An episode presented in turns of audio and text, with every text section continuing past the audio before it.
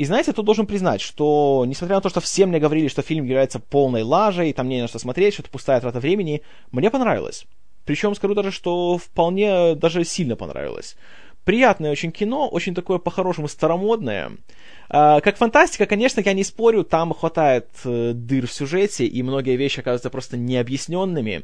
И, как уже говорила соведущая, весь этот мотив с группой, которая производят эти поправки в нашей жизни и влияют на жизнь Мэтта Деймона, и как они действуют, и почему у них есть какие-то ограничения, почему они должны носить шляпы, когда проходят через разные двери, иначе они не могут ничего сделать, и так далее. Конечно, тут сюжет довольно дырявый.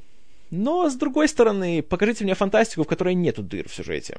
Но при этом я согласен, что есть ряд фильмов, в которых этих дыр гораздо меньше. И диаметр этих самых дыр тоже не такой большой. Но при этом, что приятно, э, тут эта вся фантастика, как я уже говорил, очень старомодная. И мне нравится то, что все эти э, злодейская вся эта организация ходит в таких старых, знаете, костюмах, шляпах. Они не пользуются какими-то там айпэдами или чем-нибудь еще.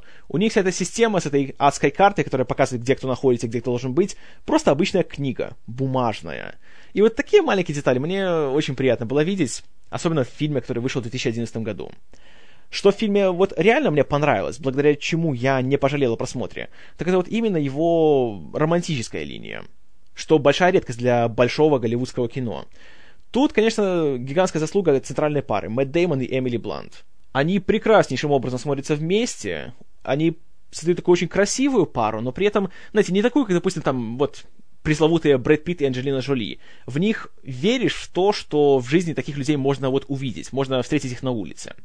В том, что Деймон хорош, тут как-то и сомнений никаких не было. Вот у него есть какой-то такой талант, вот, знаете, то же самое, что есть у Тома Хэнкса. Он просто, вот всей своей сущности, он располагает зрителя к себе. Он сразу вызывает симпатии. И где бы он ни играл, каким бы он ни был, ты всегда будешь на его стороне. И тут это получилось, опять же, очень-очень хорошо. А вот Эмили Блант меня очень приятно удивила, потому что, в принципе, я небольшой ее поклонник. Я ее видел только что, наверное, в «Дьявол носит Прада». Ну, еще в «Маппетах», ну, там у нее роли абсолютно одинаковые. И я не могу сказать, что я так вот разделал все в восторге по поводу нее, потому что все говорили, что «А, Эмили Блант, новая надежда» и так далее. Я так не думал. Но тут, э, признаю, она была прекрасна. Самое главное ее достижение, ей удалось меня убедить в том, что вот это именно та, ради которой все бросишь и будешь бросать вызов судьбе и будешь там готов чуть ли не умереть вот ради того, чтобы с ней быть. Это классно, вот это очень удачно получилось, и последние минут 15 фильма, когда вот начинается это, знаете, погоня за своей любимой, и когда Дэймон на перегонки с этими злодеями в шляпах э, за ней бегает, и вместе с ней потом от них убегает, и уже с помощью этой самой волшебной шляпы начинает через двери перемещаться на гигантские расстояния, в разные пространства, то, знаете, меня это захватило. Я смотрел, и вот я реально болел за этих главных героев. Хотелось, чтобы все у них было хорошо.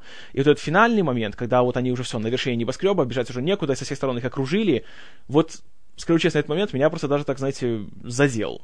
Очень хорошо сделано, очень знаете, опять же, старомодно, ничего нового там нету, ни, ни, никакой революции, но просто очень красивая, очень традиционная, очень милая такая история.